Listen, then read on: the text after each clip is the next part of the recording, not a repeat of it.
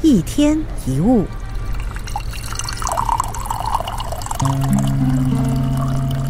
当你发现自己开始要生气的时候，不妨深深的吸一口气，问自己三个问题：这件事真的严重的要发那么大的脾气吗？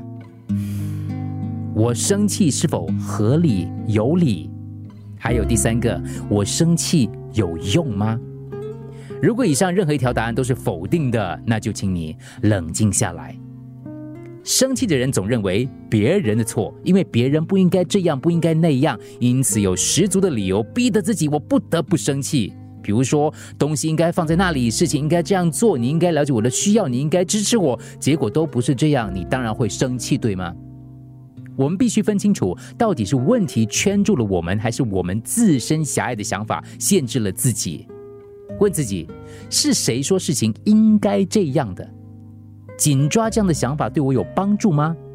一旦你不再坚持，问题也就烟消云散。生气的时候往往都不够理智，气话总是脱口而出，所以反应先不要那么快，先暂时闭口不说话，然后数数数字，从一数到十。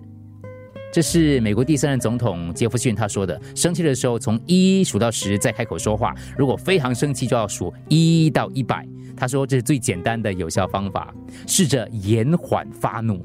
如果你正在发怒，试试看延缓十秒钟。最初的十秒据说是最关键的，一旦过了，你的怒气大多能够消除。下一次试试延缓三十秒。加长这个时间，延缓一分钟。一旦你能够延缓生气的话，你就学会了控制。别人对你的态度不是你能掌控的，但是你可以自己做主，对这件事怎么反应。你可以选择你的态度：生气、冷静，还是淡然处之。选择权在你手上。一天一物，除了各大 Podcast 平台，你也可以通过 SBH Radio App。